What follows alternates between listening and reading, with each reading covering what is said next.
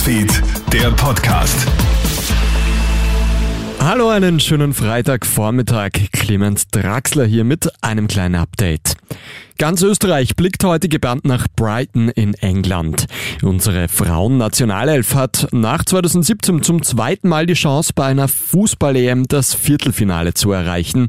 Im entscheidenden Gruppenspiel wartet aber niemand geringerer als der zweifache Europameister Norwegen. Den Österreicherinnen reicht am Abend sogar ein Unentschieden, um Gruppenzweiter zu werden und somit in die nächste Runde aufzusteigen. ÖFB-Trainerin Irene Fuhrmann. Wir wollen natürlich auf, auf Sieg spielen ein Unentschieden kann man gar nicht planen, aber ich glaube, Basis wird sein, dass wir defensiv sehr gut arbeiten und wenn wir die Null halten können, das wäre das wär wünschenswert und äh, bin aber auch überzeugt davon, dass wir Norwegen vielleicht auch am falschen Fuß in der einen oder anderen Situation erwischen können, um auch ein notwendiges Tor zu erzielen. Daumen drücken heißt es dann ab 21 Uhr.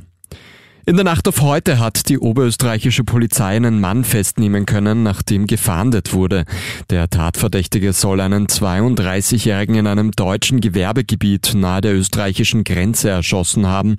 Der bewaffnete Täter ist daraufhin mit einem Auto geflohen.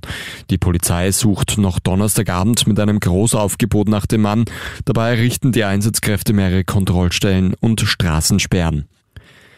Der ehemalige US-Präsident Donald Trump befeuert wieder Spekulationen über eine Kandidatur bei der Wahl 2024. Für mich habe ich diese Entscheidung bereits getroffen, sagt Trump dem New York Magazine, allerdings ohne zu sagen, ob er wirklich nochmal antreten wolle oder nicht. Trump meint allerdings verschwörerisch, die Frage sei, ob er seine große Entscheidung vor oder nach den so wichtigen Kongresswahlen mitteilen werde. Und Dominik Thiem ist zurück auf der Siegesspur. In Bastard in Schweden gewinnt der Österreicher gestern in der schwierigen Phase nach seiner Verletzung erstmals wieder zwei Spiele in Folge. Dabei setzt sich Thiem auf Sand gegen die Nummer 20 der Weltrangliste, den Spanier Roberto Bautista Agut, in drei Sätzen durch. Damit steht Thiem bereits im Viertelfinale.